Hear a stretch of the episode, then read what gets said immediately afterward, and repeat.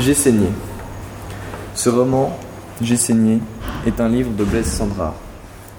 J'encourage les gens à le lire car c'est une autobiographie de l'auteur. Il raconte les blessures morales et physiques de la guerre, même s'il n'est pas très long, on y apprend beaucoup de choses. L'auteur était à la guerre, et même sans être au front, un obus explosa près de lui. Il y perdit un bras. Les secours vinrent le chercher et le mirent dans une ambulance avec trois autres personnes.